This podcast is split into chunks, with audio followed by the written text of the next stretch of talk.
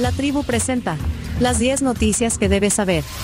Las 10 noticias son gracias a Global Alimentos y Universidad Tecnológica.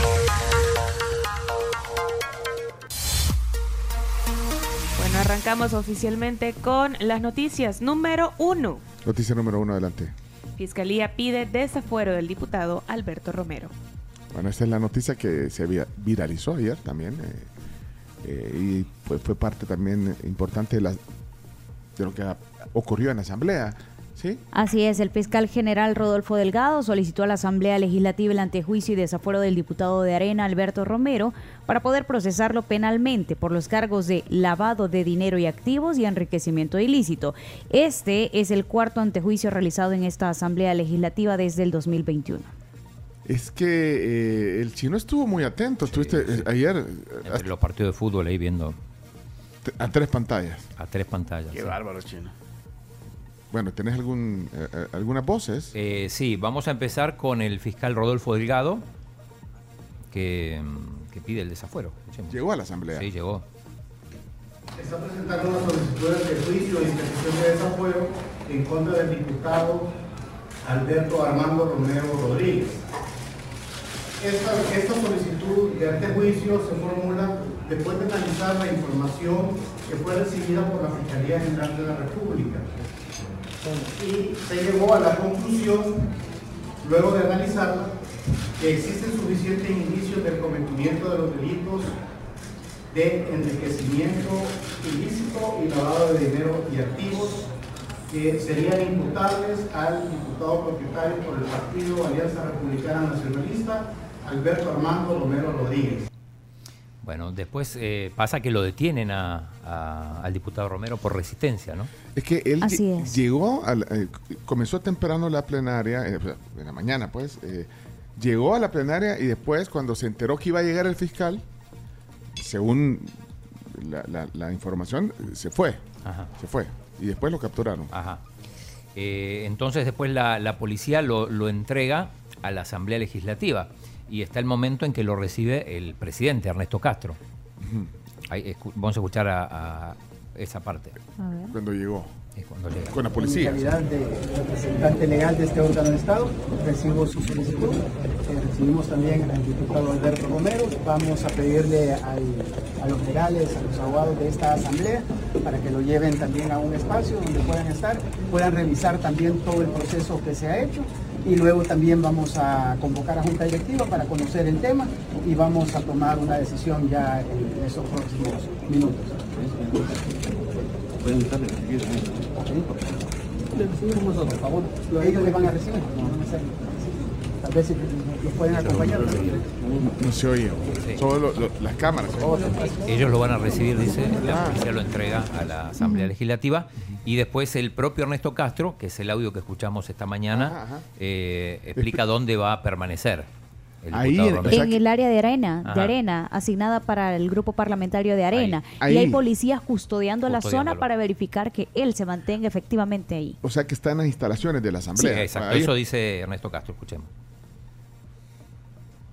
El diputado Alberto Armando Romero Rodríguez permanecerá retenido dentro del recinto legislativo, específicamente dentro de las oficinas del grupo parlamentario de Arena, en donde deberá garantizársele los derechos constitucionales, tales como defensa, alimentación, recibir atención médica y demás que requiera a nivel personal y legal, para asegurar su bienestar e integridad.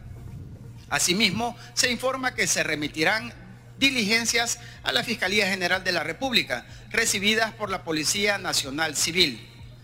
Se solicitó elementos de la Policía Nacional Civil para, para garantizar la custodia, permanencia y resguardo del diputado Alberto Armando Romero Rodríguez dentro del recinto legislativo. Bien, eh, esto se escuchaba muy bien porque fue ya cuando se reanuda la plenaria. Entonces todo lo que dijeron antes sucedió. Hicieron la Claro. plenaria, lo, lo sometieron a votación. Y después eh, se nombró una, una comisión para el antejuicio, se juramentó, la juramentó Suez y Callega, escuchemos esta parte, cuando juramentan a los, a los fiscales. Diputados fiscales de la Asamblea en la Comisión Especial de Antejuicio, Marcela Balbina Pineda Erazo y Amílcar Giovanni Saldaña Cáceres. Protestan bajo su palabra de honor ser fiel a la República, cumplir y hacer cumplir la Constitución. Ahí los juramentan. Sí, sí, dicen que sí. Eh, en la comisión están Rodrigo Ayala, Caleb Navarro, José Urbina, Alexia Rivas, William Soriano, Silvia Ostorga, que es de Arena, Inicialmente habían dicho que no iban a participar, de hecho lo dijo la diputada Rosy Romero, pero al final entonces sí hay presencia de arena. eh, Guillermo Gallegos y Raúl Castillo también de Nuevas Ideas. Ok, entonces, eh, bueno, y va a pasar eso a la comisión. eh, lo van a discutir y, y van a... Lo van a Sí, desaforar. comisión. Lo van a Sí. desaforar seguramente y de ahí lo que viene lo van a, lo van a capturar y, y- y me imagino seguirá el proceso penal. eh, eh, ahí, ahí quería hacer una, bueno, más bien tratar de, de entender esto. Los funcionarios están sujetos a un escrutinio, digamos, por parte de probidad Así para es. que, eh, bueno, se vea con que presenten, digamos, su patrimonio al ingresar al, al puesto público que sea y eh, tienen también la obligación de presentarlo al finalizar cada periodo, en el caso de los diputados que se reeligen, y así en los demás funcionarios. Entonces presentan al final su patrimonio y luego Providad lo que hace es verificar si hubo cambios y, digamos, si hubo un incremento en tu patrimonio en ese periodo, lo que hacen es, eh, bueno, pedirle al funcionario o, a la persona que, que- que Que lo presentó que lo justifique. Bueno, que tuvo eh, estos ingresos y al final así funciona. Así es. Y esto pasa, digamos, si en el dado caso que hay enriquecimiento ilícito o hay alguna cifra que no cuadra, pasa a una cámara.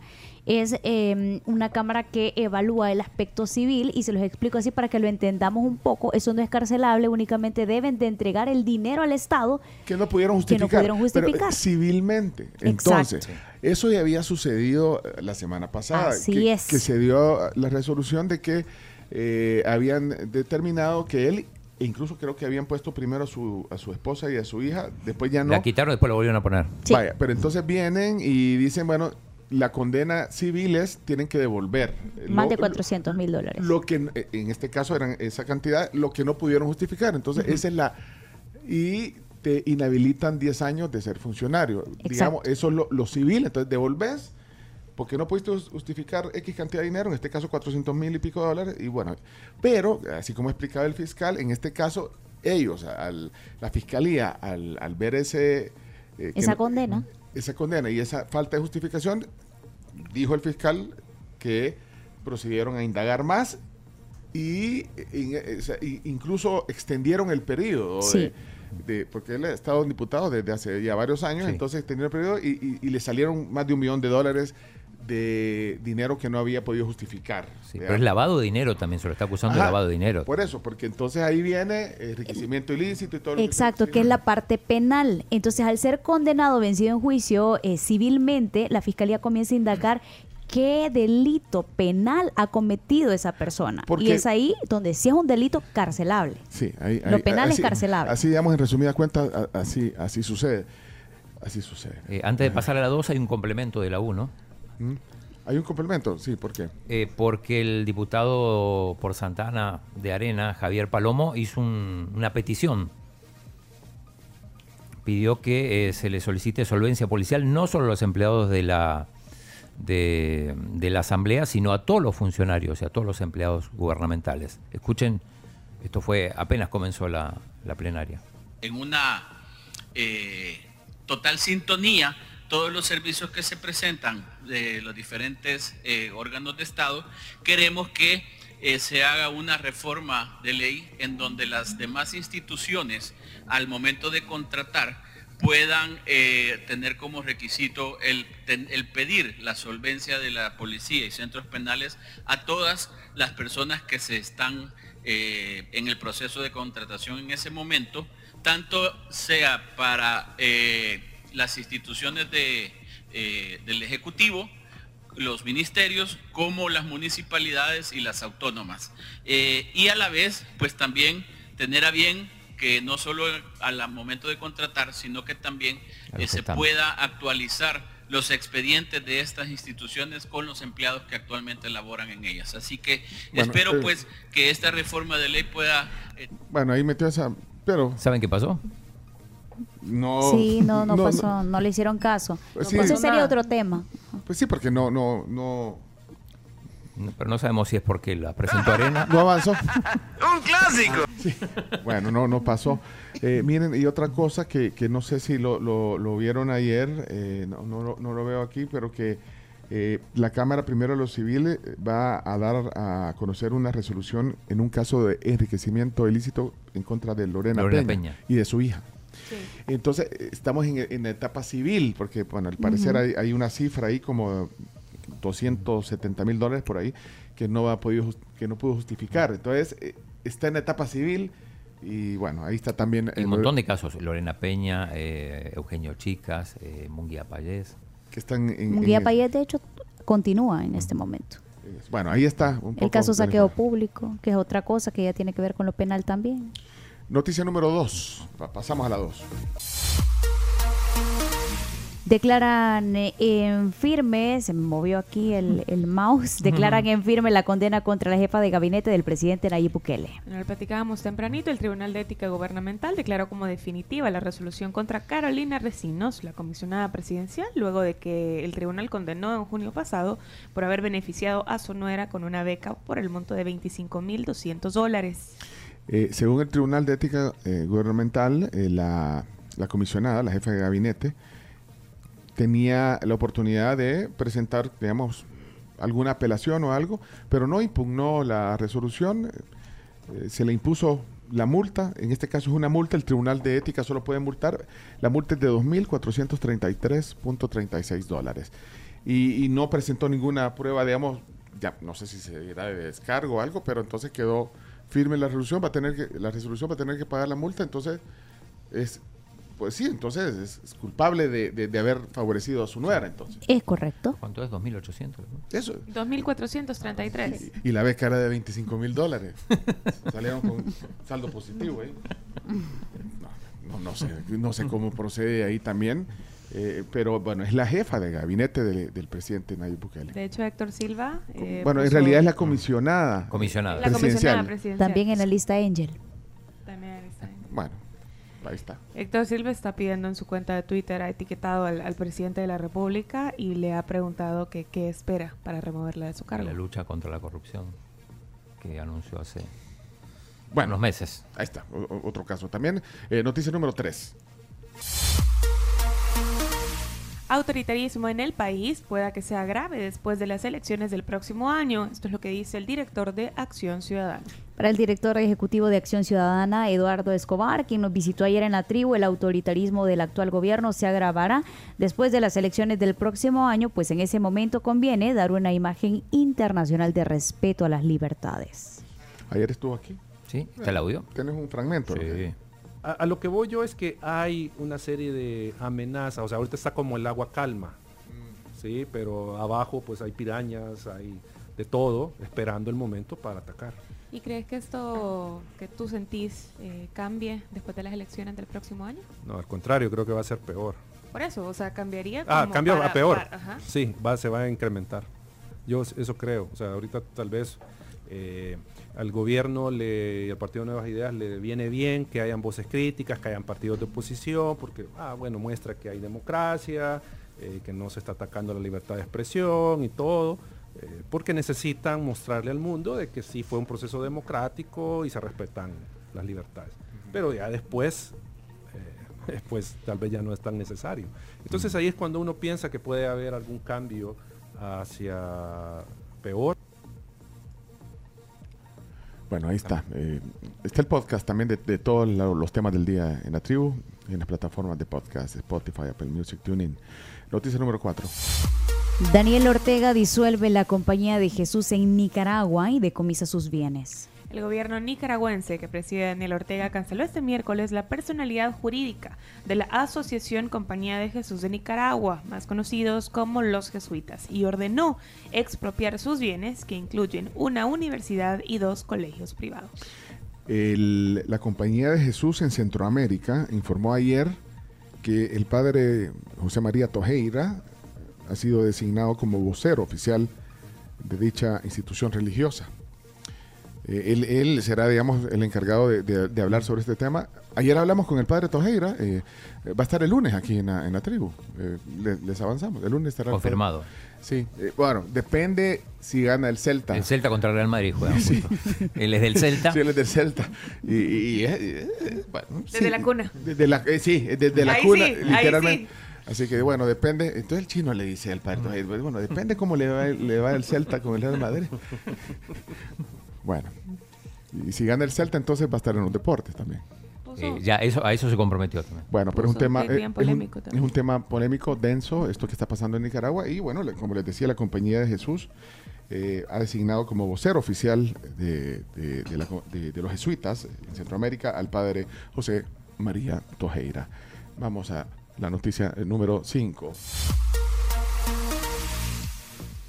Roxana Soriano es electa presidenta de la Corte de Cuentas. A propuesta de Nuevas Ideas, Roxana Soriano fue electa como la magistrada presidente de la Corte de Cuentas de la República para los próximos dos años, con 66 votos de Nuevas Ideas, gana PCN, PDC y diputados ex areneros. No, ¿No se acuerdan? eh, de- en las noticias del martes, eh, el chino puso una de las entrevistas que se, que José. Gaitán. Pero No no, ganó. no, no quedó entonces. Eh, bueno, ahí está la propuesta eh, en la voz de Cristian Guevara, el diputado. Eh, Exacto, tenemos a Cristian Guevara que, que dice por qué. En nombre de la bancada CIAN, hago la siguiente propuesta. Para presidenta de la Corte de Cuentas de la República, Roxana Celedonia Soriano debió. Para primer magistrado, Julio Guillermo Bendec Panameño. Y como segundo magistrado, a José Rodrigo Flores Ramos. Esa sería la propuesta de la bancada de Nuevas Ideas, señor presidente. Bueno, esa fue la, la- la propuesta que venció. Eh, Claudio Ortiz no, no estaba muy de acuerdo con, con la elección y se pronunció en el Pleno.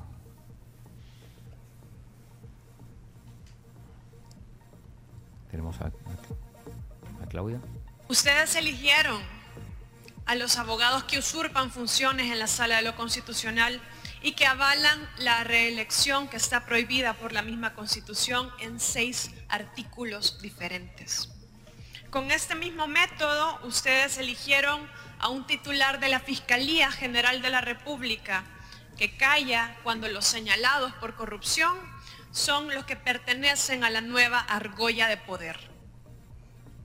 Ustedes bajo este mismo método, más transparente, que no reparte cuotas partidarias, eligieron también a la titular de la Procuraduría para la Defensa de los Derechos Humanos, institución que se mantiene escandalosamente pasiva ante los miles de inocentes detenidos injustamente en el régimen de excepción, algunos también que han reportado torturas en los centros penitenciarios y otros cuales no lograron salir con vida aún teniendo una resolución absolutoria. Bueno, básicamente cuestionaba el método. eh, y tengo un extracto de Roxana Soriano cuando la entrevistaron. Ah, entonces esta es la voz de la nueva presidenta de la Corte de Cuentas. Exacto. No se encontró nada, porque no estoy afiliada al partido político. Simplemente, como se mencionaba aquí, eh, muchas veces se genera información en las redes, en los medios, y desprestigian a los funcionarios. Eh, ese ha sido mi caso, y de hecho, pues, em, ha habido mucha información tergiversada y falsa que se ha vertido sobre mi persona. Entiendo que ha sido por los cambios y, y por el trabajo que he desempeñado en, en el instituto, pues que ha sido, eh, era un bastión de, de ciertos partidos políticos y esa creo que ha sido la razón por la cual se me ha señalado constantemente. Ahí, ahí se la vinculaba que había tenido eh, afiliación o cercanía partidaria con. Claro, porque con fue precandidata, fue precandidata a diputada por Nuevas Ideas. Bueno, o- ojalá de entrevistas y podamos conocerla aquí en la tribu un día. A Roxana Soriano, la nueva presidenta de la Corte de Cuentas de la República, electa ayer en la Asamblea Legislativa. Hablando de Roxana, perdón por el paréntesis, no iba a venir Roxana Webb hoy. No. Todos los Es que días vamos a preguntar es que usted ya no le confirmó qué día se Que la ella, puede, que ella me puede está venir preguntando. si nosotros estamos aquí. Todos los días. Ah, Sí, el cualquier día que ella quiera. El día que ella Va, quiera. ¿A qué Mañana. horas? A la hora que quiera. De 6 a 11. Saludos a Roxana Web. La sí. Porque de 11 a 12 está... Ah, sí, de 11 a 12 está. De 11.07. Sí. Bueno, no- noticia número 6. Sí, avanzamos. Noticia número 6. Ya lo decíamos en el reporte del clima. Emiten alerta verde por sistema de baja presión que provocará lluvias en El Salvador. Bueno, alerta verde entonces a nivel nacional. Eh, según eh, Protección Civil, la humedad del suelo ha aumentado en las últimas 24 horas. Noticia número 7. Embajador de los Estados Unidos visita Aeroman. William Duncan visitó la empresa de mantenimiento aeronáutico Aeroman ubicada en el ala oeste del Aeropuerto Internacional del Salvador. En su visita, el diplomático conversó con algunos de los colaboradores del taller de mantenimiento aeronáutico que fueron beneficiados con proyectos de capacitación que implementó Fomilenio. Bueno, ahí está entonces la información. Eh, número 8. Panamá desmiente al presidente de Colombia que afirmó que Canal está cerrado por sequía. Y el chino lo dijo aquí también. Leí lo dijimos sí, Vos dijiste noticias. que estaba, ce- que estaba cerrado el canal No que, no, no que estaba cerrado, pero que sí que había un montón de, de embarcaciones de un lado y de otro por... De chino aviva, mira las encuestas. Había más de 200. Así es, y es que el gobierno panameño desmintió al presidente de Colombia, Gustavo Petro, quien afirmó que el canal de Panamá estaba cerrado por falta de agua. Y dijo lo siguiente, se los leo textual, el canal de Panamá ma- mantiene sus abi- abiertas sus operaciones y el libre tránsito para facilitar la movilidad y el comercio mundial. Esto a través de Twitter. Pero lo que, lo que estaba claro es que había un montón de barcos de uno y de otro lado del- de, los, de los océanos. Hemos visto las fotos, los videos, todo. Bueno, noticia. Un clásico. Número 9. número 9. Confirma Rusia la muerte del jefe del grupo Warner, quien se rebeló contra el presidente Putin. El fundador del grupo Wagner, Yevgeny Pristogin, viajaba al bordo del avión que se ha estrellado en la región rusa de Tver, al norte de Moscú, según se ha confirmado la Agencia Federal de la Aviación de Rusia. El accidente, aunque hay versiones de que la aeronave fue derribada, se produjo dos meses después de que Prigozhin impulsara una revuelta contra el presidente ruso Vladimir Putin. Y ahí es para sospechar un montón, sin querer acusar a nadie. Qué Y hay videos de gente raro. en Rusia. que parezca un accidente. Le dije. No, hay videos de gente no, en Rusia que sale, sale el avión volando y algo lo impacta. Qué raro, qué raro, qué raro. Bueno, es, es una noticia que ha tenido revuelo internacional también. Esta, Sí, te- tenemos un pequeño informe para, para explicar un poco Ah, bueno. qué es el grupo Wagner y su líder. De recluso, pasando por cocinero de perros calientes hasta llegar a ser una de las personas más poderosas de Rusia. Los millonarios contratos recibidos para sus negocios de comidas le sirvieron para fundar en 2014 el grupo Wagner, una fuerza mercenaria que durante muchos años fue aliada del Kremlin, llevando la influencia rusa a lugares conflictivos de todo el mundo. Pero su mayor relevancia llegó durante la guerra en Ucrania, consiguiendo capturar la disputada ciudad de Bakhmut, una popularidad que le llevó a intentar derrocar a las autoridades militares entre el 23 y 24 de junio, en lo que él mismo llamó la Marcha por la Justicia. El mayor desafío hasta el momento para el presidente Vladimir Putin, quien logró sofocarla en un acuerdo de rendición de Prigozhin para él y las tropas de Wagner que así lo quisieran se instalaran en Belarus. La última información conocida del líder militar fue un vídeo en el que Prigozhin hablaba del papel de las fuerzas paramilitares en África. Bueno, ahí está un poco de- Sí. de- de- del grupo Wagner. eh, Wagner. Prigozhin. Bueno, y finalmente noticia número 10. India aluniza con éxito con su nave robótica y es el primer país de la historia Vamos, en llegar al polo sur de la Luna. India se le adelantó a todos, inclusive a Rusia, que estrelló su nave no tripulada hace pocos días y logró ser el primer país en llegar al polo sur de la Luna con un gran programa espacial de bajo costo que para esta misión destinó 74.6 millones de dólares. Esta nave, que significa nave lunar en sánscrito, alunizó a las 6.4 hora local de la India y estamos hablando 5.34 de la mañana acá en El Salvador y entre aplausos los ingenieros a cargo del proyecto recibieron la noticia. Mire, dijo eh, eh, eh, Chandrayaan eh, en sánscrito. Sánscrito. Sánscrito es, el, es la lengua, ¿ok? Mm, Es una lengua, pero no en, en- en la India hay muchísimas, lenguas. La- El Muchísimas. hindi creo que es la... Pero el sánscrito Ah. es una lengua que para muchos es considerada una lengua muerta pero es una lengua que tiene muchos años de existencia y que durante muchos tiempos India. fue importante en imperios y en sitios como la India. Así es, lengua indoeuropea que se conserva en los textos sagrados y cultos escritos entre los siglos XV y X antes de Cristo. Sería bueno que antes de hablar entre, entre en Wikipedia. De ahí lo estamos leyendo. Vaya, eh, pero bueno, le pusieron el nombre a la nave en, en sánscrito. Por, por eso, bueno, todos los días se aprende sánscrito. dice, sánscrito, eh. Sánscrito. Es la lengua indoeuropea. dice. Sí. Bueno, hasta aquí las 10 noticias que hay que saber. Muchas gracias a todos por su atención. Eh, hablando de noticias, eh, escribió un amigo de una radio eh, peruana, la Radio Universo 89.5 FM, y, y estaba eh, tratando de contactar a un periodista. Nos escribió aquí al, al WhatsApp de la tribu. Y el chino dijo yo, yo soy periodista, dijo el chino. Es que quiero eh, hablar sobre el plan de seguridad del presidente Bukele. Ah, pues mejor le voy a pasar, le voy a pasar un contacto de un periodista. Así que ya, ya, bueno, ahí, ahí está. Saludos para Freddy, eh, que es pues locutor y periodista de Radio Universo 89.5 FM en Perú. Ya tenemos un contacto periodista eh, pe- peruano Y también. me ya. está escribiendo Ana María Ruiz de, mm, de la radio W de Colombia que están buscando al padre Tojeira. Y en el contacto. Están buscando al padre. Sí. Radio, esa es una radio, yo que le escucho eventualmente, radio Radio W. eh, de Colombia. Y escucho, y escucho la Blue también, Blue Radio. La Blue como mi gata. Como tu gata. Saludos. Envíele el comunicado, ahí está el contacto. Todos le escriben al chino, me Ah, sí, eso veo. O que escuche la tribu el lunes, decirle. No, no sé si aguantan. No, no, ahí estamos. Bueno, gracias. Vamos a cerrar ya. Eh, tenemos que irnos a la pausa comercial. La gente está pidiendo a gritos los deportes, pero tranquilo, ya vamos.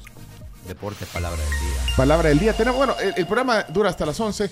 Eh, contactamos a la diputada Rosy Romero, porque, bueno, es una voz de, de- de Arena, creo que es candidata a la reelección también. Sí. Para que nos cuente un poquito de detalle cómo, cómo ella no va a participar en la comisión esta de, No, de- solo de- Silvia de quitarle Ostorga. el fuero a... Pero nos puede contar lo que pasó anoche cuando Ah, vaya, está bueno. Ya, ya, ya la contactamos, ya, ya estaremos con ella también. va, va a llegar en un ratito, ¿no? Bueno, excelente. Bueno, 7.55 de la mañana nos vamos a pausa comercial. Antes recordarles que Don Frijol, los productos Alzano y también arroz San Pedro han sido cultivados para cuidarnos con Global Alimentos. Mira, estaba viendo que eh, está- eh, estás eh, con la tele ahí viendo frente a frente.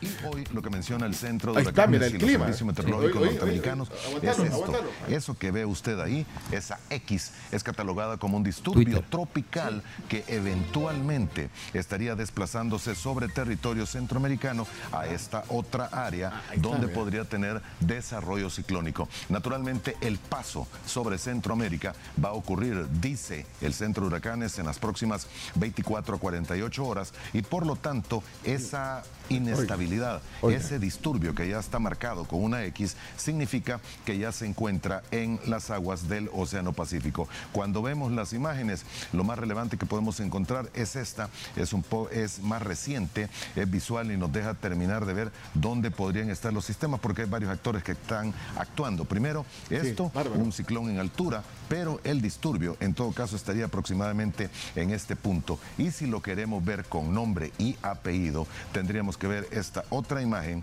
y ubicarnos precisamente en esta zona. Ahí está.